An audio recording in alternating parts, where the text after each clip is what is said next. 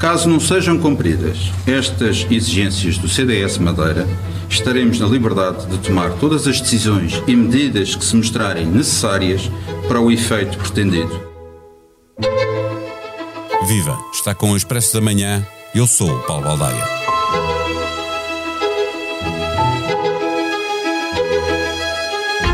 Na Madeira governa uma coligação do PSD com o CDS que faz maioria na Assembleia Legislativa graças a um acordo parlamentar com a deputada única do PAN.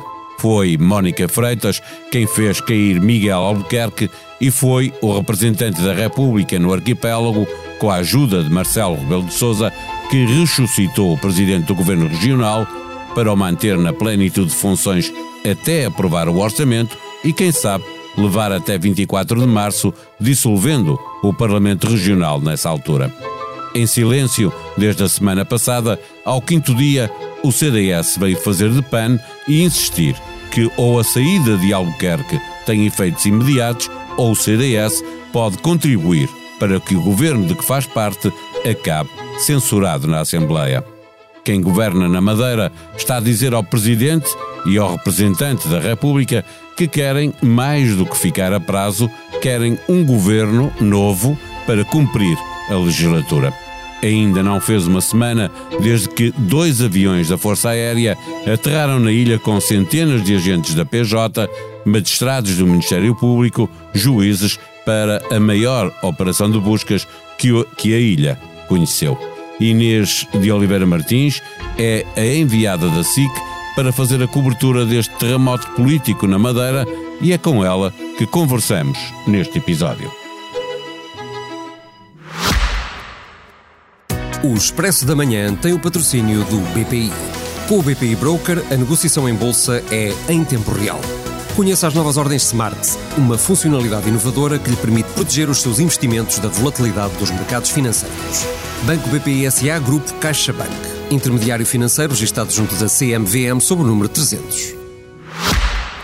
Viva Inês eh, de Oliveira Martins. Eh, na Madeira ninguém se entende. O CDS, parceiro da coligação governativa, exige a saída imediata de Miguel Albuquerque, ameaça eh, passar à oposição se o governo não mudar, é isso?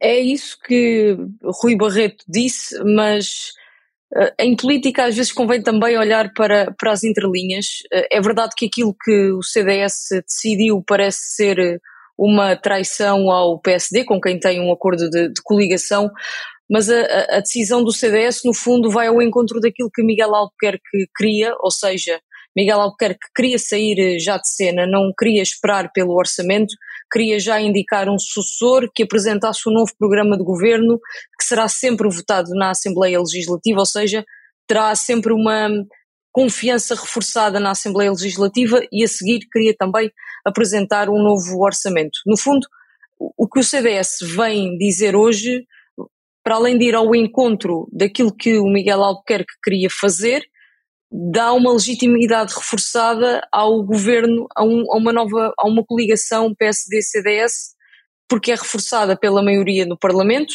e, e isto tudo coloca naturalmente uma pressão acrescida para o Presidente da República e também para o representante da República na Madeira, porque o sistema político na Madeira é diferente do sistema político no continente, é um sistema político parlamentar e se o Presidente da República em março quiser dissolver, uh, daquilo que conseguimos perceber, terá de dissolver uma Assembleia Legislativa que está assente numa maioria reforçada por essa mesma Assembleia Legislativa, ou seja, fica muito mais complicado justificar essa dissolução. É aquilo que me parece uh, das entrelinhas daquilo que hoje fez o, o CDS. Ou seja, o, o, PSD e o CDS estariam eh, eh, a querer uma coisa bem diferente do que quer eh, o, o, representante da República na Madeira e, sobretudo, o Presidente da República eh, com as declarações que, que tem feito.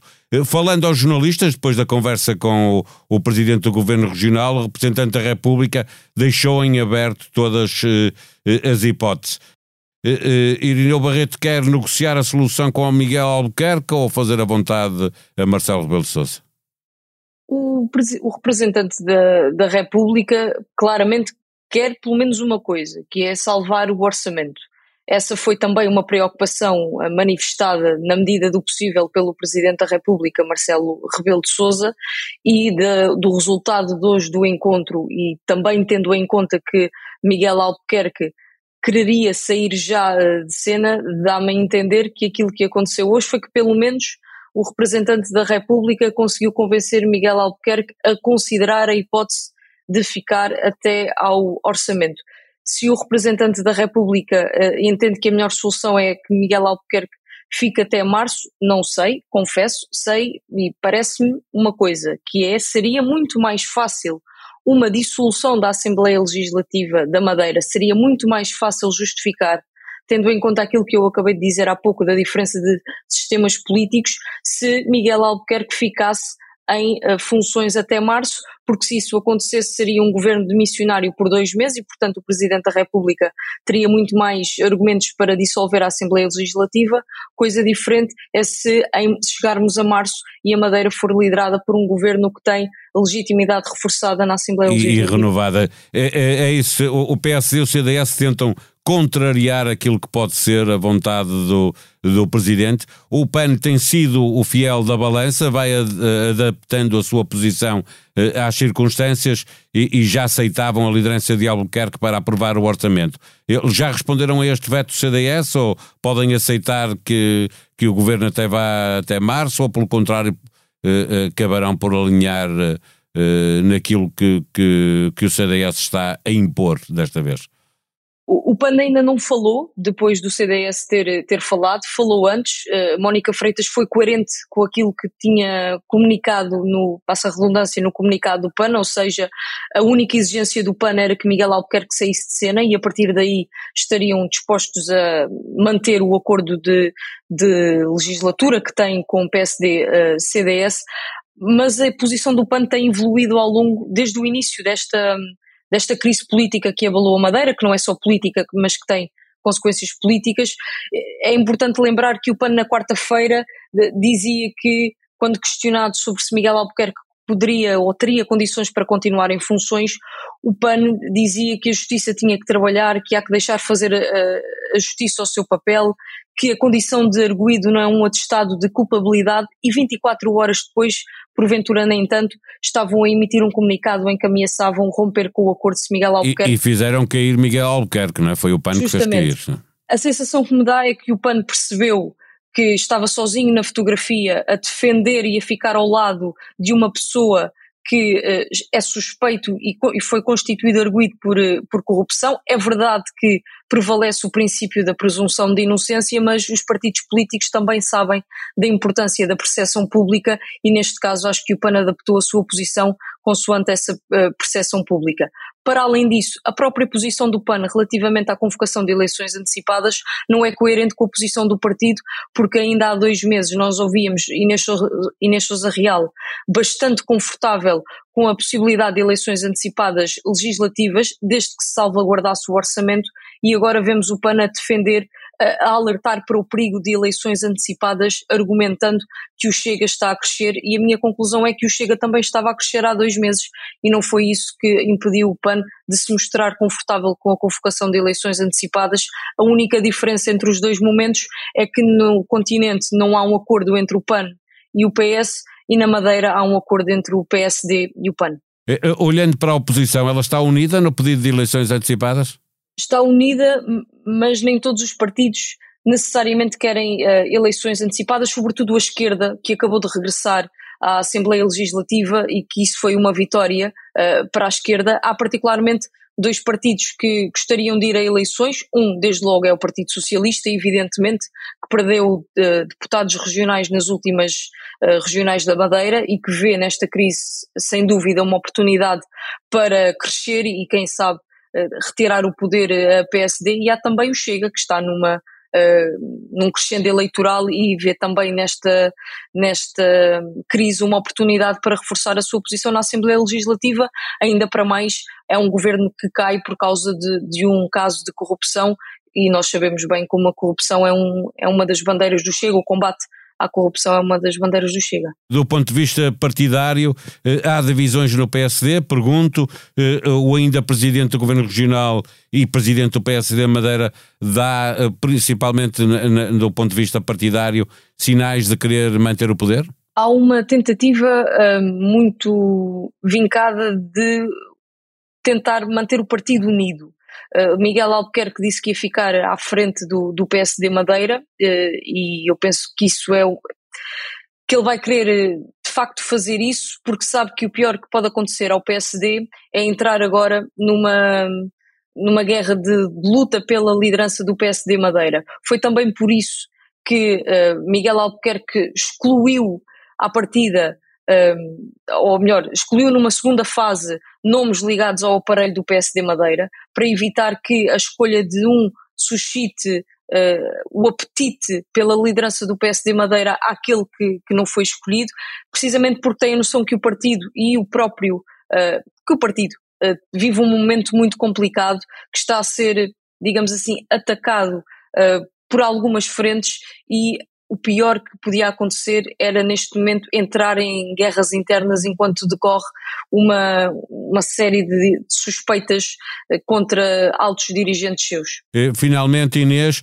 eh, o Presidente da República só a partir de 24 de março pode dissolver a Assembleia, não tem competências para nomear ou demitir o governo, nem para ajudar ou, ou, ou pressionar o governo num determinado sentido mas as declarações que o Presidente da República foi fazendo e as conversas de bastidores, sentiste que influenciaram o andamento das coisas na Madeira e que mudaram de alguma maneira também as coisas? Influenciaram sem dúvida, desde logo porque o, o Presidente da República falou três vezes sobre o mesmo assunto uh, num só dia. E para explicar que poderes tinha e que poderes poderia ter daqui a dois meses, sublinhando que para já não tinha o poder de dissolver, mas que daqui a dois meses teria esse poder de dissolver. E depois, as notícias que primeiro saíram no Correio da Manhã e que depois foram confirmadas pelo Jornal Expresso, sobretudo a notícia do Jornal Expresso sendo um órgão de comunicação social visto na política como mais credível,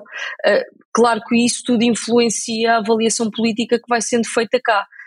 Quem está na Madeira sabe perfeitamente também como é que as coisas funcionam, sabe como é que as mensagens também uh, se passam e essas notícias. E, e deixa-me interromper-te para dizer que o Presidente também uh, foi ele que alertou que havia necessidade de aprovar o orçamento regional, não é? Just, justamente. Essa é uma importância desde a primeira hora do Presidente uh, da República, que aliás hoje entronca com, aquela com aquele que foi o resultado da reunião entre o Presidente do Governo Regional da Madeira e o representante da República na Madeira. Mas os representantes, do, os altos dirigentes do do PSD e do Governo Regional, a começar por Miguel Albuquerque, não, não vão ignorar e não ignoram seguramente estes sinais públicos que vão, ser, vão sendo dados direta ou indiretamente pelo Presidente da República, nomeadamente as notícias e, sobretudo, as notícias da possibilidade de, de dissolução do Parlamento uh, Regional da Madeira daqui a dois meses.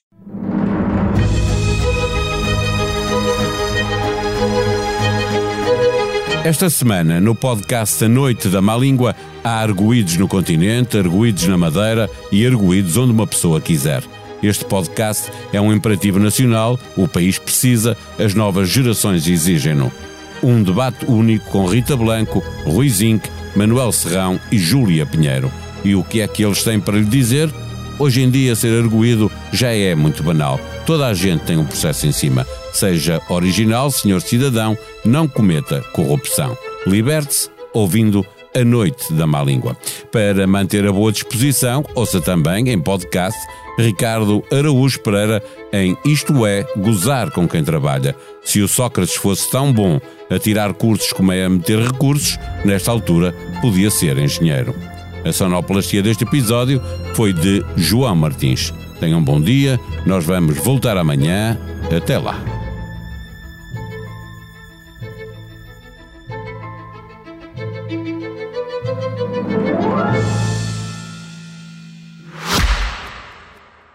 O Expresso da Manhã tem o patrocínio do BPI. Com o BPI Broker, a negociação em bolsa é em tempo real. Conheça as novas ordens Smart, uma funcionalidade inovadora que lhe permite proteger os seus investimentos da volatilidade dos mercados financeiros. Banco BPI SA Grupo CaixaBank intermediário financeiro registrado junto da CMVM sob o número 300.